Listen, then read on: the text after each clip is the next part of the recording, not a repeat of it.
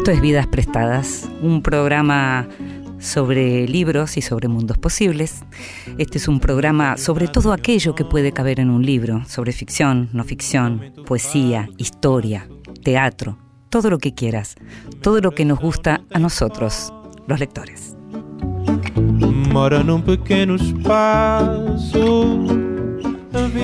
Y a nosotros los lectores nos gusta leer en silencio, a solas, en compañía tal vez de alguien que lee al lado nuestro, también en silencio.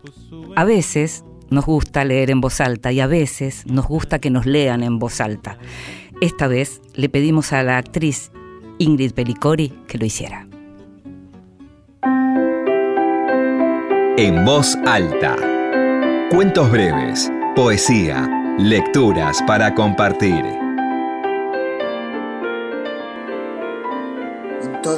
Fuerzas hemos luchado para que no llegase el invierno. Nos hemos agarrado a todas las horas tibias y a cada puesta de sol hemos procurado sujetar el sol en el cielo todavía un poco, pero todo ha sido inútil. Ayer por la tarde el sol se ha puesto irrevocablemente en un enredo de niebla sucia, de chimeneas y de cables y esta mañana es invierno. Sabemos lo que quiere decir, porque estábamos aquí en el invierno pasado y los demás lo aprenderán pronto. Quiere decir que en el curso de estos meses, de octubre a abril, de cada diez de nosotros morirán siete. Quien no se muera sufrirá minuto por minuto, día por día, durante todos los días desde la mañana, antes del alba, hasta la distribución del potaje vespertino, deberá tener constantemente los músculos tensos, dar saltos primero sobre un pie y luego sobre el otro, darse palmadas bajo los sobacos para resistir el frío. Deberá gastar pan para procurarse guantes y perder horas de sueño para repararlos cuando estén descosidos. Como no se podrá comer nunca al aire libre, tendremos que consumir nuestro pienso en la barraca, de pie, disponiendo cada uno de un palmo de pavimento, y apoyarse en las literas está prohibido. A todos se nos abrirán heridas en las manos, y para conseguir una venda habrá que esperar toda la tarde durante horas y de pie en la nieve y al viento. Fragmento de Si esto es un hombre, de Primo Levi. Y escuchábamos este fragmento conmovedor del libro de Primo Levi en la voz de Ingrid Pelicori, actriz, muy conocida actriz argentina. La podemos ver en La débil mental, basada en la novela de Ariana Harwicks, junto a Claudia Cantero los martes a las 20 en área 623. También podemos verla con dirección de Leonor Manso en El Picadero, en Bergman y Lib Correspondencia Amorosa, junto a Osmar Núñez, y en Cae la Noche Tropical de Manuel Puig, junto a Leonor Manso y Carolina Tejeda, en el Cine Teatro El Plata, en Mataderos. Estás escuchando Vidas Prestadas con Inde Pomeráñez.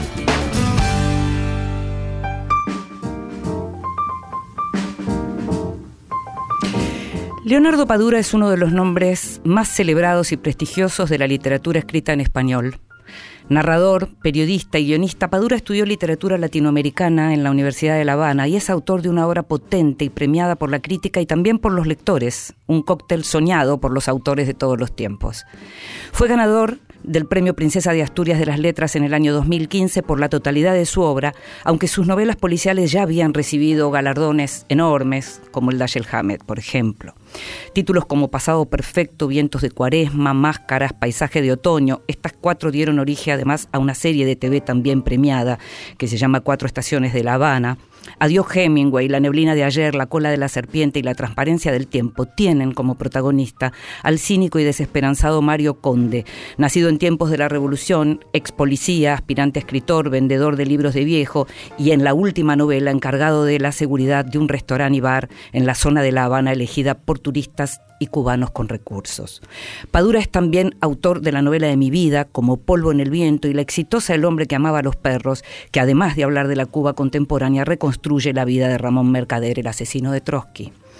En Personas Decentes, la reciente flamante novela de Padura, Mario Conde es convocado a ayudar a la policía para resolver un crimen al que muy pronto se sumará otro, el de Reinaldo Quevedo, exfuncionario de Cultura y abanderado de la pureza ideológica de los 70, que de alguna manera mató en vida a varios artistas y escritores. Esto ocurre en el año 2016, que es el año en donde llega la visita del presidente de Estados Unidos, Barack Obama, llegan también los Stones y hay también un famoso desfile de Chanel, una primavera uno diría que se terminó muy pronto con la llegada de Donald Trump al poder.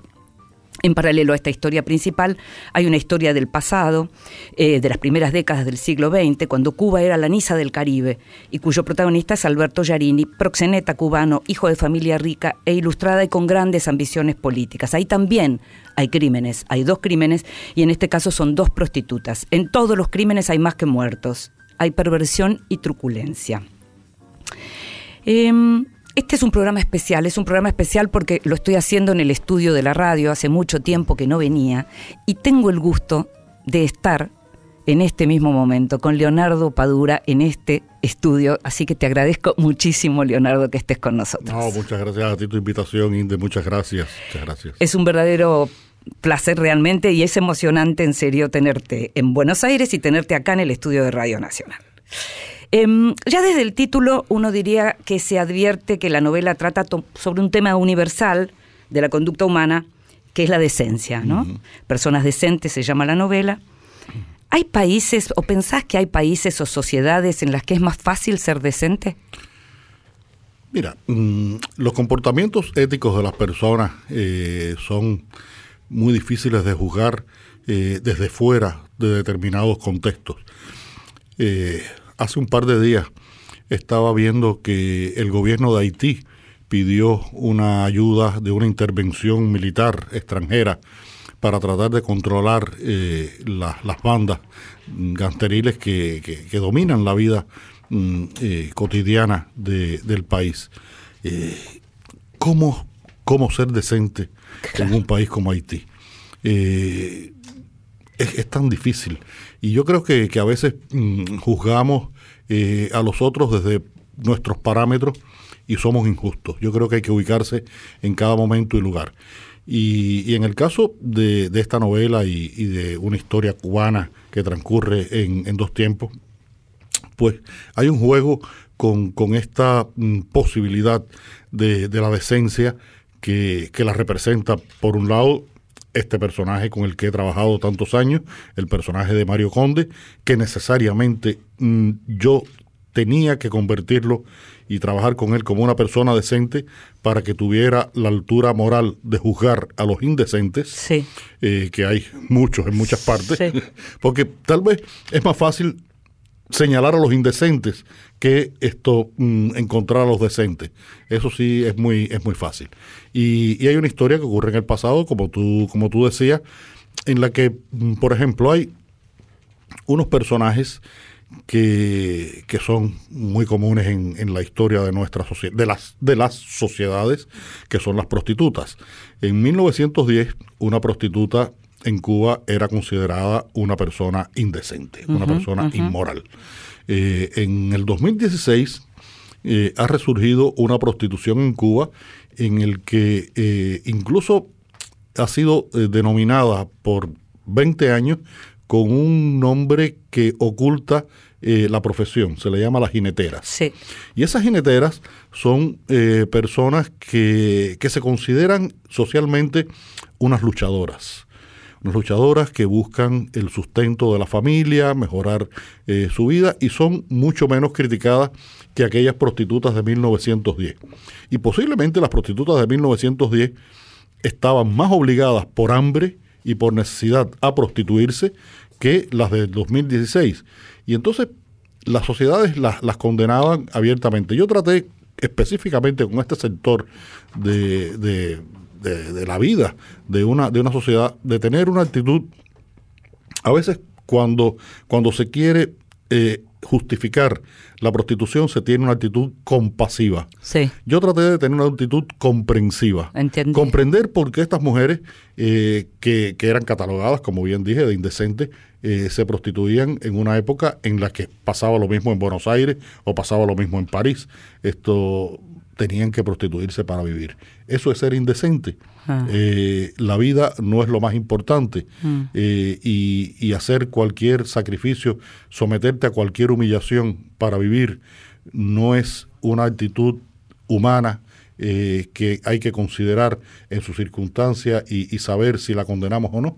Bueno, lo que pasa es que en la novela, en, la, en lo que tiene que ver con la parte más contemporánea, hay jineteras, pero hay pingüeros también. Eh, pingueros, pingueros, pingueros, ah, pingueros, pingüeros, no, los pingueros, los pingueros, los claro, pingueros claro. cubanos, los pingueros cubanos que son los mm, jóvenes que, que, practican el sexo por, por dinero eh, también.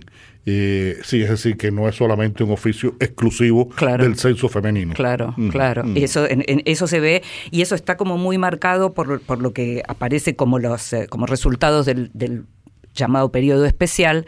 Y hablamos de dos temporadas, de dos épocas, de dos momentos muy diferentes que marcan eh, la narrativa de esta novela, pero hay un tercer momento que, en donde también es el pasado ese que, como dice Conde, nunca muere, el pasado que no muere y que sigue teniendo, digamos, eh, repercusiones en el presente, uh -huh. y, que, y que son los oscuros 70. Sí. ¿no? Porque el primer eh, muerto que aparece es este Reinaldo Quevedo, que ap aparece asesinado de manera muy truculenta, y es un hombre que efectivamente, con sus hechos y con, e, como, como abanderado de la ideología en esa época, lo que hizo fue decretar la muerte civil de muchos artistas.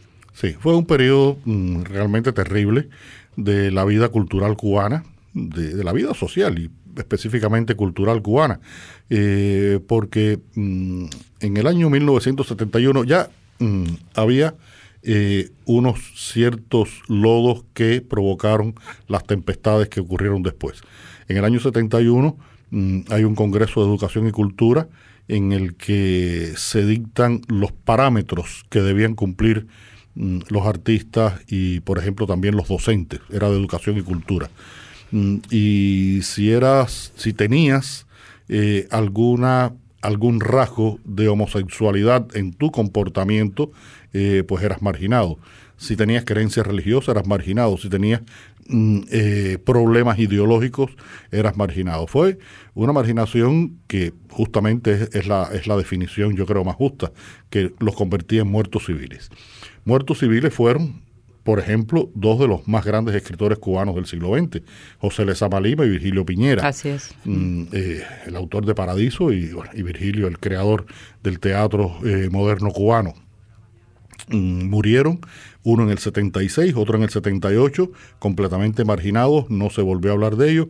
Yo recuerdo que haber, haber leído en, en un periódico cubano una noticia de seis, siete líneas de que había muerto Lezama pero nunca se volvió eh, a hablar de él. Después han sido de alguna manera reivindicados, han sido publicados, comentados, pero eh, sufrieron ese, ese proceso en el que se vieron envueltos cientos, cientos de eh, artistas, creadores, intelectuales, en sentido general, en esos años turbios de la década del 70, que afortunadamente a partir de los 80 ya no fue tan drástico, ya no fue tan drástico y a partir de los 90 cambió bastante la situación, afortunadamente. Sí, lo que, lo que hay en tu país, además, que tiene que ver con la situación económica en la que se, se ven obligados a veces también los artistas a restringir otras cosas. Me acuerdo en el periodo especial, en donde lo que había eran plaquettes porque no había papel, entonces tam, eso también para un artista es, es una cosa muy, muy complicada en, en, términos de que no hay posibilidades de leyes en las que te vas a Mira, eh, manifestar. Lo, lo terrible es que a veces las tragedias tienen eh, alguna, algún resultado eh, positivo. Eh, en esa década del 90, vamos a contextualizar, Cuba, país socialista, muy dependiente de la Unión Soviética económicamente, empieza la crisis en Europa del Este, en la Unión Soviética, mm, los países socialistas se desintegran, la Unión Soviética deja de existir, colapsa en 1991, y la primera crisis que se vive en Cuba de lo que nos entregaba la Unión Soviética, la primera crisis fue el papel, fue lo primero que faltó. Y después empezó a faltar todo y faltó todo. Eh, eso provocó que la industria editorial cubana prácticamente se paralizara, mm, pero también la industria cinematográfica, las representaciones teatrales, eh, no había lienzo para los pintores, y provocó un efecto positivo, es que la gente trató de seguir creando y como las instituciones culturales cubanas no le podían dar respuesta a esa creación, pues se abrió un espacio de libertad eh, y la gente fue más libre a la hora de crear, porque ya dependía menos de las estructuras oficiales del Estado, que era la que te publicaba los libros, te montaba las exposiciones, te financiaba la película. Entonces empezaron a aparecer otras alternativas. Eh, en mi caso mismo, mm, y, de manera muy eh, evidente desde el principio, mm, esto fue una situación que, que, yo pude aprovechar porque en el año 91, cuando yo termino eh, la primera novela de la serie de Conde, Pasado Perfecto, la primera edición sale en México, una editorial pequeñita. Y recuerdo que yo estuve por primera vez en Buenos Aires en el año 93 y eh, el entonces editor de Planeta, hablamos con él a ver si se interesaba en la novela y, dijo, no, novelas policíacas cubanas no nos interesan. Y, el año siguiente publiqué Vientos de Cuaresma, después gané el premio Café Gijón con máscaras y tuve la enorme fortuna de poder eh, entrar en el catálogo de Tusquets. Es decir, que a lo mejor hubiera estado en el catálogo de Planeta un poco antes si ese, si ese editor, si ese editor. Pero lo que pasa es que ahora igual estás en el catálogo de Planeta porque Tusquets fue comprada por Planeta, es otro tantas tema. Vueltas, tantas vueltas dimos para eh, caer al final, ¿no? Ese es otro tema. Ahora, estamos hablando de los distintos momentos en lo que tiene que ver con, con tu país tan golpeado de adentro, pero de afuera, muy golpeado. Y, y la pregunta es, porque vos más de una vez lo mencionás y aparece este nombre también en Personas Decentes, el nombre de la poeta cubana Dulce María Loinás con aquella frase en donde le preguntaron por qué no se fue de Cuba y me gustaría que vos dijeras porque es como si lo hubieras hecho tuya esa frase. No, no, no, me he apropiado de ella. Mira, hay, frases, hay frases que son eh, tan eh, sintéticas de, cosas que...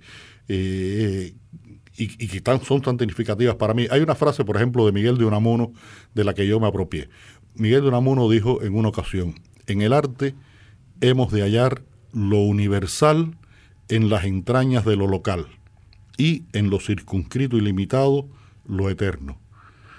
Cada vez que yo pienso en esa frase, ha sido mi credo, ha sido mi credo, encontrar en lo local, en las entrañas de lo local, lo universal eh, porque uno no puede escribir pensando nada más que en, su vecino, uno tiene que pensar escribiendo en el lector y el lector es universal. Eh, y esta frase de, Dulce María, que, es muy deliciosa, le preguntaron, ella estaba, ella también fue un poco una muerto, una muerto civil. Lo que pasa es que ella tenía eh, otro espíritu, tenía otro espíritu y organizó la Academia Cubana de la Lengua, la mantuvo, hacía las reuniones en su casa, eh, ofrecía a los miembros de la Academia un té, era lo único que podía hacer, pero té de las hierbitas que tenía en su patio, porque no tenía té negro para, para darle, lo hacía un té de caña santa y de hierbabuena del que había en el patio de su casa y le preguntaron, ¿y por qué usted no se fue de Cuba? Y dio esa respuesta genial, eh, porque yo llegué primero. Esa es muy, pero es, muy, muy buena. Em, en un momento, sobre, al final de la novela, lo decís, pero me gustaría que lo dijeras para, para nuestros oyentes, porque decís que en esta novela practicás el género a fondo, ¿no? Mm. Eh, ¿Por qué decidiste poner más muertos y con crímenes tan cruentos? Mira, mm, cuando hace unos años, cuando estábamos eh, mi esposa Lucía y yo escribiendo el, el guion de una de las películas de la serie Las Cuatro Estaciones en La Habana, el de Vientos de La Habana, Mm, en, el, en lo que en el guion vendría siendo eh, el minuto 40, 45 de, de la película, eh, nos dimos cuenta de que, de que no llegábamos al minuto 90, no llegábamos. Y, y Lucía me dijo, hace falta otro muerto. Yo puedo escribir una novela con un muerto. No podíamos escribir un guion de cine con uno solo. Mira, porque son Qué géneros interesante. diferentes, son géneros qué diferentes. interesante, sí. Eh, entonces a mí un muerto me alcanza para escribir una novela policial. En este caso dije, bueno, voy a escribir dos historias muy cruentas eh, con investigación policial, porque cada vez más, Inde, sentía que en las novelas anteriores me iba alejando de, de la novela policial en favor de una mirada eh, mucho más social, mucho más existencial. En la novela anterior, La transparencia del tiempo, toda esta reflexión sobre el hombre en, en la historia, eh, qué pasa a través de, de- de la cómo el hombre va creyendo y va viviendo determinados momentos históricos y la historia le pasa por encima. Sí. Eh, y en esta dije, bueno, voy a ser un, un poco más, más policial sin dejar de ser social, sin dejar de ser existencial, sin dejar de tener reflexiones como esta que hicimos hace, al principio sobre el fenómeno de la prostitución y la decencia. Pero dije, y bueno, y quiero, creo que los crímenes sean bastante, bastante fuertes. Y ahí está eh, La prueba. novela con cuatro, cuatro muertos eh, en vez de uno. ¿Y de, y de qué manera? ¿Y de qué manera? ¿Sabes qué? Te invito a que escuchemos un tema de los Rolling Stones, ya que estamos hablando de una novela en donde también se habla de los Stones. es uno de las, es uno de los de las bandas sonoras de esa novela. Así es.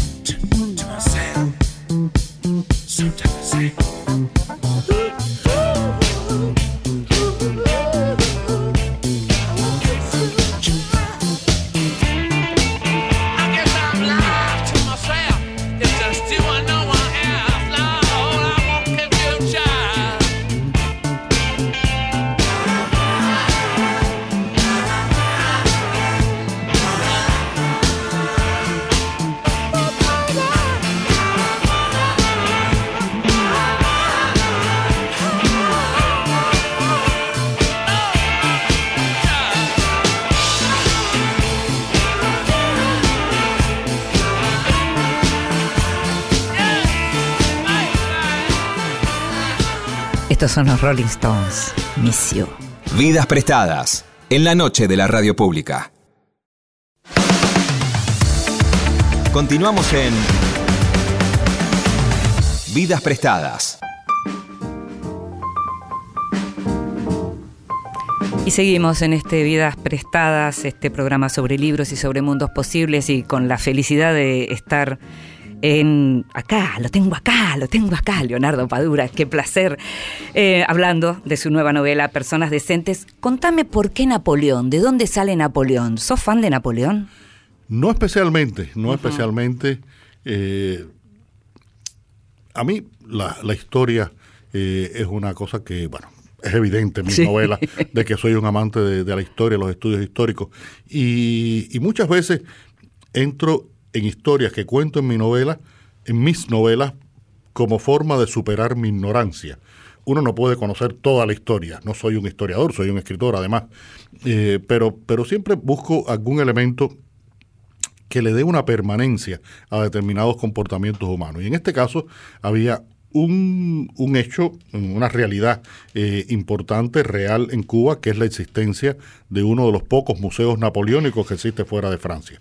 Había un rico cubano, eh, dueño de centrales y de bancos, y un hombre muy poderoso, eh, que era un gran fanático de Napoleón y hizo una gran colección de objetos eh, relacionados con el emperador y había una casa de otro rico cubano, un héroe de la independencia, un personaje también muy complicado, igual que Yarini, Oreste Ferrara, que se construyó un palacio florentino en el centro de La Habana.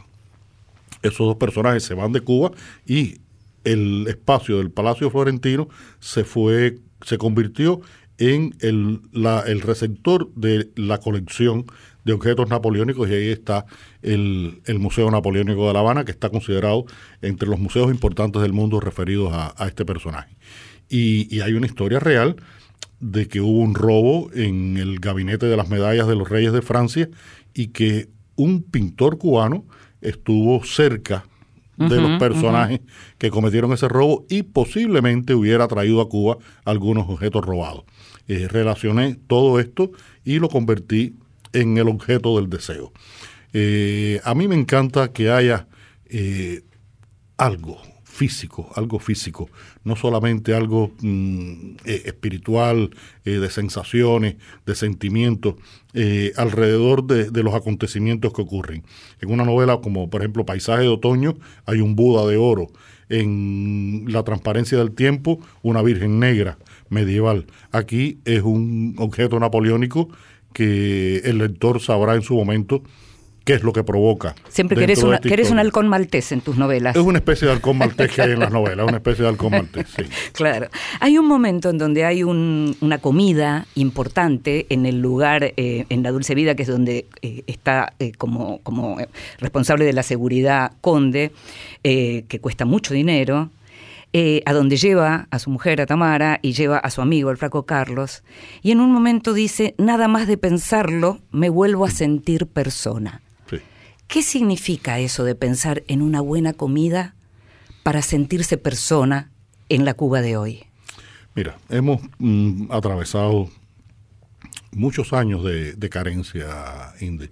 Eh, en Cuba hubo una cierta normalidad en cuanto a las posibilidades de adquisición de productos con el salario que ganaba la gente en la década del 80. Ajá. Eh, y, y fue un momento en que mm, un cubano podía ir a un restaurante y, comer dignamente y tomarse una cerveza y hasta una botella de vino. Eh, todo eso desapareció en los años 90 y se convirtió eh, en un mundo en el que el dinero que tienes es un dinero de supervivencia. Y muy poca gente, muy poca gente, porque aunque veas en estos momentos restaurantes privados de La Habana que están abarrotados de personas, son 20 restaurantes en una ciudad de 2 millones de habitantes. Cuando vienes a ver es el 0,001% Sí. de la población y de ese 0,001% la mitad son extranjeros, diplomáticos que, que trabajan en Cuba, Sí. funcionarios que, que están en el país eh, o turistas. Entonces, eh, la posibilidad de, de que alguien acceder a, a estos bienes, a este disfrute, a esta posibilidad, mm, se ha reducido mucho. Hay gente que, que nunca ha ido a esos lugares. Hay gente que nunca ha ido a esos lugares, porque además, mm, con la carestía de la vida, los precios de esos sitios son precios casi europeos. Entonces, eh, ¿quién puede gastarse un promedio de 30, 40 euros por persona en una comida en Cuba? Eh, bueno, Conde lo hace en esta ocasión eh, con el dinero que ha ganado, con el dinero que no ha ganado. No, con el que debe, y con, y claro. con el que no ha ganado todavía, Claro. con la solidaridad de su amigo Joey el Palomo. Y, y descubre de pronto que ha estado viviendo toda una tarde en el estado de la felicidad Claro. y, y hace toda una reflexión sobre qué cosa es la felicidad. Y, y a veces eh, con tan poco alguien puede ser feliz dependiendo de su situación, de sus circunstancias, de sus posibilidades, eh, pero es tan satisfactorio para las personas saber por un momento que eres feliz. La felicidad, tú lo sabes, es pasajera. Lo, que, lo que hoy nos hace feliz, mañana puede haber otro acontecimiento que, que nos hace desgraciados y, y después volvemos a ser feliz. En fin, eh, es un estado de ánimo en un momento determinado, pero, pero disfrutarlo yo creo que, que es una maravilla y, y sería un derecho de todos poder disfrutarlo muchas veces, muchas veces en la vida. sentirse persona muchas veces. Conde está grande, reflexiona mucho sobre la vejez, mucho, mucho. sí, sí. Yo por una cuestión naturalmente generacional encontraba cada una de esas frases y también me las apropiaba un poquito. Eh, se habla sobre las deudas, pero sobre las deudas de la vida, con la, y con la idea de la dignidad de la vejez, que por otra parte, si uno piensa, cuando uno mira, ahí sí uno podría decir que los viejos en Cuba tienen de pronto una dignidad que no tienen en otras sociedades, en algunas cosas que uno ve. Eh, y ahí aparece la frase ¿no? de Lao Tse con lo de si estás deprimido es que estás, eh, ¿no? La idea esta de si estás deprimido vivís en el pasado, ¿no? Eh, si estás deprimido, si estás deprimido vives en el pasado, si estás Sí. ansioso vives en el futuro, si estás Feliz, en ca- feliz estás, estás en el presente, estás en el cama, estás en el presente. Sí, ahí está. Sí, mira, mm, esta reflexión sobre, sobre la vejez eh, y el paso de los años, mm, ya la comencé en la novela anterior, en, en La Transparencia del Tiempo, que es cuando cumple los 60 años Conde en el 2014. Eh, el día 9 de octubre, es decir, acaba de pasar, fue mi cumpleaños Sí. 67 y 68 de Conde, él es un año más viejo que yo Sí. pasé mi cumpleaños volando desde La Habana hacia Buenos Aires. Imagínate tú qué clase de cumpleaños. Eh, la, la comida que me dieron en el avión, además, no era una comida de cumpleaños. No te sentías muy persona. no me sentía muy persona con la comida que me dieron en el avión. Eh, Inde, y, y es una reflexión que yo le paso a Conde, pero que es una reflexión personal Sí. mía.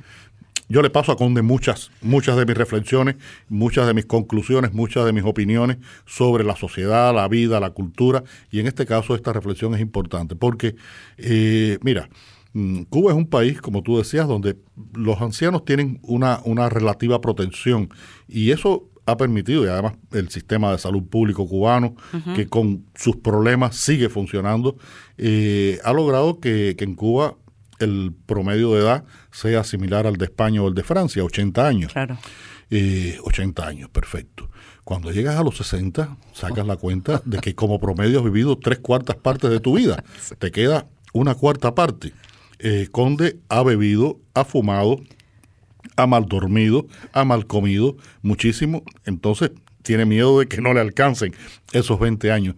Y, y toda esa reflexión eh, la hago porque creo que mm, incluso para un oficio que, que no requiere de un esfuerzo físico evidente, como es el oficio de escritura, pero que sí requiere un esfuerzo físico. Yo acabo de venir de una gira de promoción por España y Francia intensísima. Y llego aquí y empiezo a hacer entrevistas y tengo presentaciones en Argentina. Pero no es por escritor, sino por escritor exitoso. Bueno, Ajá. pero, pero, pero es un esfuerzo físico Por supuesto, que no claro. es evidente, pero es, es, mm, es importante. Y, y también el esfuerzo intelectual. Por supuesto. Mm, mm, Hemingway eh, decía que el escritor debía tener un detector innato de mierda, eh, que le dijera hasta aquí, hasta aquí. Y, y pocos escritores lo han usado también como lo usó Philip Roth. Philip Roth en un momento determinado dijo, hasta aquí llegué como escritor. Me retiro porque ya dije todo lo que tenía que decir y lo que diga de ahora en adelante es repetirme. mm, pocos escritores lo hacen. Sí. Y, y es una conciencia muy difícil de tener esta de jubilarse en un momento determinado. Pero uno tiene que tener muy claro que cuando ya no sea capaz de decir algo nuevo, lo mejor es quedarse callado la boca. Y la vejez te puede obligar a quedarte callado la boca. Estás contando todo lo que le pasás tuyo a Conde. Eh, y Conde es más o menos cínico y escéptico que Padura. No, mira, mira, yo no, no, no, no estoy mm, completamente de acuerdo en que sea cínico. Yo creo que es más bien irónico. Irónico. Más bien irónico, Mm. porque, porque el cinismo puede ser agresivo. Y Conde utiliza la ironía como una forma de defensa. Eh, hay una sociedad que, que a veces lo agrede en, en muchos sentidos, Mm. desde, desde las costumbres hasta la economía, lo que hablábamos de sentirse Sí, persona. sí. Y, y Conde mm, busca la manera, y muchos cubanos buscan la manera de encontrar una defensa a través de esa ironía, de un humor a veces cáustico que, que roza el cinismo, que roza el cinismo. Mm, Por ejemplo, el Pepe Carballo de Vázquez Montalbán Sí. sí tiene actitudes cínicas, porque está, es un tipo que sí está de regreso de todo con causa con causa. Recuerda que él es un apóstata, es un ex comunista. Eh, yo me estoy leyendo ahora Asesinato en el Comité Central y disfrutándola muchísimo. La estoy leyendo por décima vez, porque es un libro que, que lo vas leyendo y, y ves, eh, bueno, hemos hablado de este tema en otras ocasiones. Y, y- tiene esa actitud. Pero Conde es, más defensivo. Y, y esa ironía también tiene que ver con una, una posibilidad de que eh, con, con ese, esa ruptura, esa ruptura de, de una mirada eh, plana, de una, de una realidad, esa realidad cobre una dimensión para el lector que la haga significativa.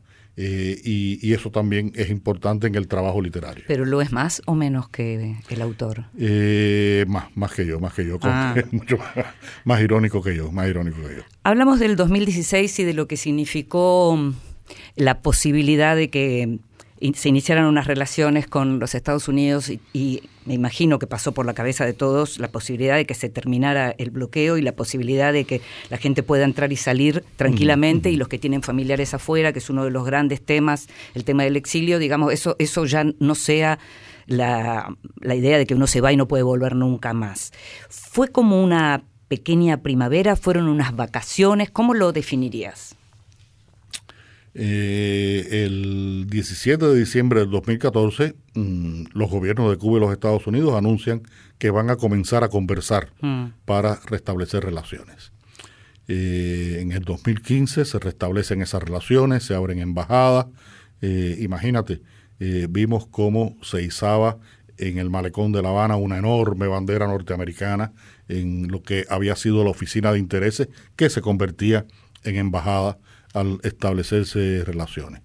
En el 2016, Obama dice que viene a Cuba y viene a Cuba, hace una visita de tres días, viene un equipo de béisbol, eh, hay disti- distintos actos, eh, viene Rolling Stone, viene Chanel, hace un desfile, mm, circula el dinero, eh, la gente abre pequeños negocios que les van muy bien, eh, muchos intercambios eh, académicos, culturales, deportivos, religiosos. Eh, se reunían en Estados Unidos o en La Habana los criadores de abejas, esto, los mm, creyentes en los ovnis, esto, por cualquier cosa había eh, un intercambio. Vi varias veces esto, oí y vi personas que decían que tenían unas ciertas posibilidades económicas, decir, oye, el viernes me voy en el vuelo de las 5 de la tarde de American a Miami, eh, voy a comer en Miami, me paso el sábado y el domingo con mis amigos y el lunes por la mañana vengo en el primer vuelo y estoy trabajando. Oír eso en Cuba Era era, claro. como decir, estoy, esto es ciencia ficción, esto es ciencia ficción. Y ocurría, y ocurría. Claro. Eh, y se vivió una, una gran esperanza de que, de que muchas cosas iban a cambiar, de que iban a, a mejorar. Eh, el gobierno cubano mm, no estaba muy satisfecho con que, con que hubiera esta, esta mm, posibilidad eh, que, que les quitaba control, les quitaba control. Y- La industria y- nacional que mejor que funciona. mejor funciona en Cuba. Y empezó a, a poner eh, algunos ajustes. Pero llegó en el 2017 el señor Donald Trump y los le, ayudó. Le hizo muy fácil Le el hizo trabajo. muy fácil el trabajo y, y lo voy a decir en palabras cubanas, y nos jodió a los cubanos. Mm. Eh, porque cuando se habla del bloqueo, del embargo, como se le quiera llamar, eh, mm, muchas veces se piensa que, que es algo mm, abstracto o que es solo una justificación para el gobierno cubano, que es una justificación de muchas cosas para el gobierno cubano, pero es también real. Eh, por ejemplo, hubo un momento hace un par de años en que eh, alguien que vivía en Miami y tenía a su mamá en Cuba, prácticamente no había manera de poder mandarle unos dólares, eh, porque todas las vías se cerraron. Eh, Trump devolvió toda la, la, relación posible entre Cuba y los Estados Unidos a, esos peores momentos de la Guerra Fría, el punto más bajo creo de las relaciones en los últimos tiempos y, bueno, mmm, hemos regresado, después vino la pandemia, eh, desapareció prácticamente el turismo en Cuba y estamos viviendo un momento muy, muy, muy complicado de, de la realidad nacional. Te hago la última pregunta. ¿A Padura lo leen en Cuba? Sí, me leen en Cuba. Mi libro mmm, salió en España el 31 de agosto. No sé cuándo saldrá una edición impresa de la novela. Estamos hablando de personas de Sí, sí, de no la sé última. saldrá. Sí, sí. Bueno, pero el primero de septiembre ya había en los sitios cubanos una copia pirata digital. y la gente la está leyendo. la leen desde un teléfono hasta una tablet, en la pantalla del ordenador. Los que tienen un Kindle lo leen en Kindle. Eh, y la gente, sí, me lee, me lee mucho. Y no tenés, porque esta es una novela que habla del momento de mayor crueldad con los artistas que, que ocurrió en Cuba en la década del 70, con esa, los desvíos, los famosos desvíos. No, no tenés nunca ningún tipo de comentario en relación a lo que pueden ser tus desvíos a la hora de escribir en Cuba. Mira, mmm, creo que, que fundamentalmente eh, he podido decir lo que he querido decir en estos años. Uh -huh. eh, tengo tal vez juego con ventaja, en el sentido de que hace 25 años eh, tengo una editorial en España, lo cual significa que, que, no tengo que contar con ninguna institución cubana oficial, las editoriales en Cuba pertenecen al Estado, que, que revise mi, mi claro, manuscrito. Claro, claro. Y tal vez eso me, me permite eh, la independencia de que he gozado en estos años y, y haber podido escribir te voy a mencionar un título porque creo que, que, es fundamental, El hombre que amaba a los perros. Exacto. Eh, yo cuando presenté ese libro en Cuba, se, se, editó en Cuba, se editó. Y cuando lo presenté en Cuba dije, estoy asistiendo a un acto que nunca pensé que asistiría, que es la presentación en Cuba del hombre que amaba a los perros. Mm. Eh, es que está escrito mm, como lo necesité y con los elementos que lo necesité. Y creo que si hay un documento mm, radical con respecto a lo que ha significado la vida en Cuba en estos años, es el hombre que amaba a los perros. Sí, y el estalinismo mm. en su máxima expresión, mm. junto con personas decentes, diría yo. ¿eh? Bueno, este yo creo que es un libro, díceme Lucía cuando lo leyó, mi, mi mujer Lucía, mm. dice, bueno, tú siempre dices que el libro no te lo van a publicar en Cuba. Yo creo que este sí no te lo van a publicar en Cuba. Muchísimas gracias. Muchas por gracias, estar acá Inde, conmigo, muchas gracias ¿eh? a ti, como siempre. Muchas gracias. Muchas gracias.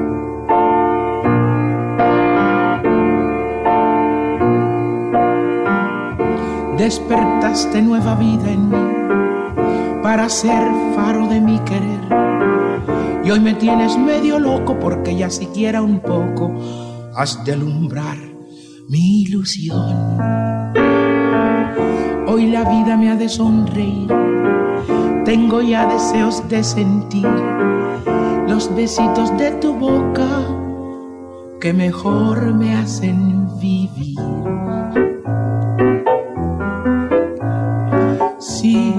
Pudieras querer como te estoy queriendo yo. Si no me fuera traidora la luz de tu amor. Yo no sé si existiera por ti solo mi querer.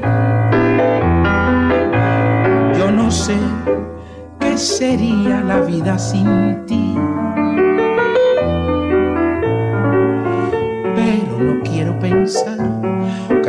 Nunca me podrás amar.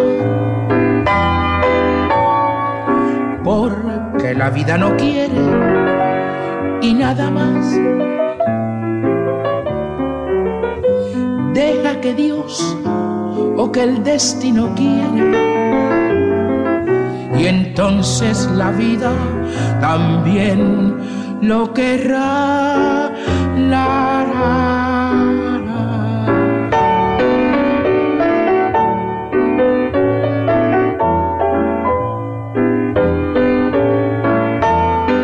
Voz de Bola de Nieve, si me pudieras querer.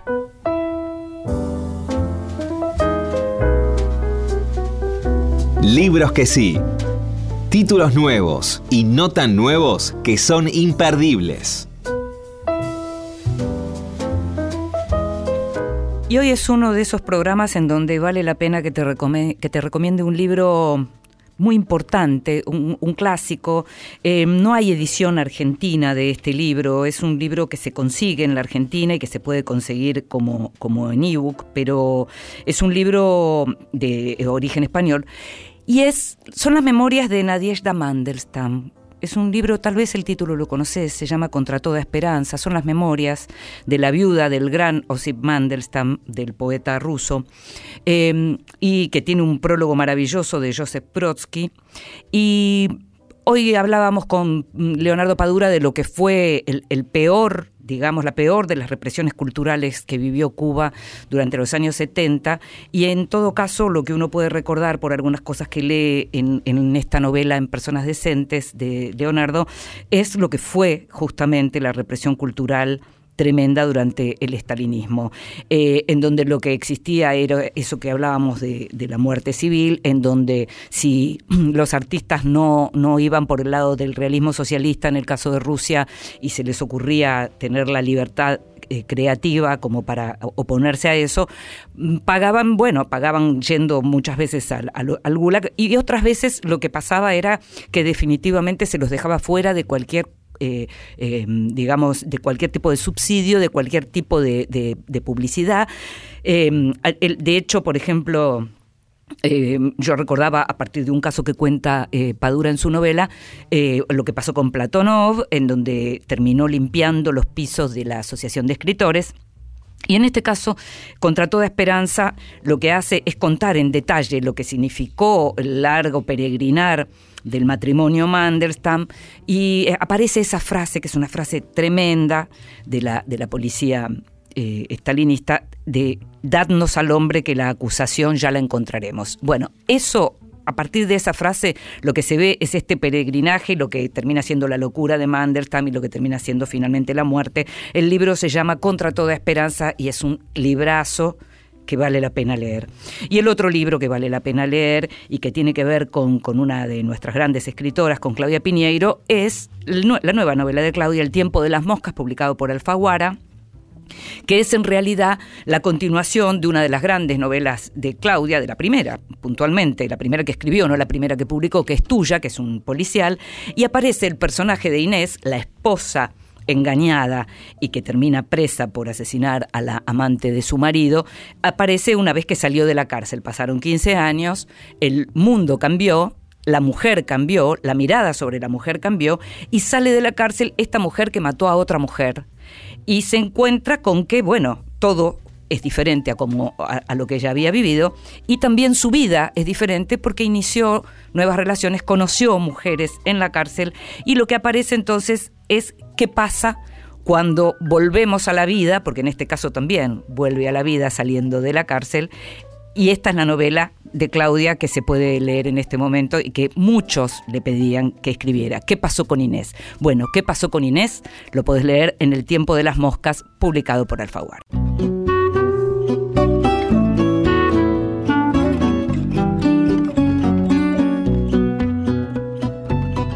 Y llegamos al final de este nuevo Vidas Prestadas. Vas a poder escucharnos cada vez que quieras en la página de la radio o en tu plataforma de podcast favorito.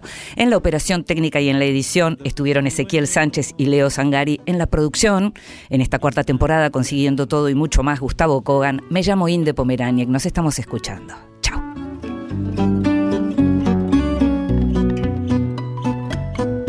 Não tenho nada em meu nome É somente o fado que faço. Meu coração não tem fome. Mora num pequeno espaço. Vidas prestadas con Inde Pomeraniec.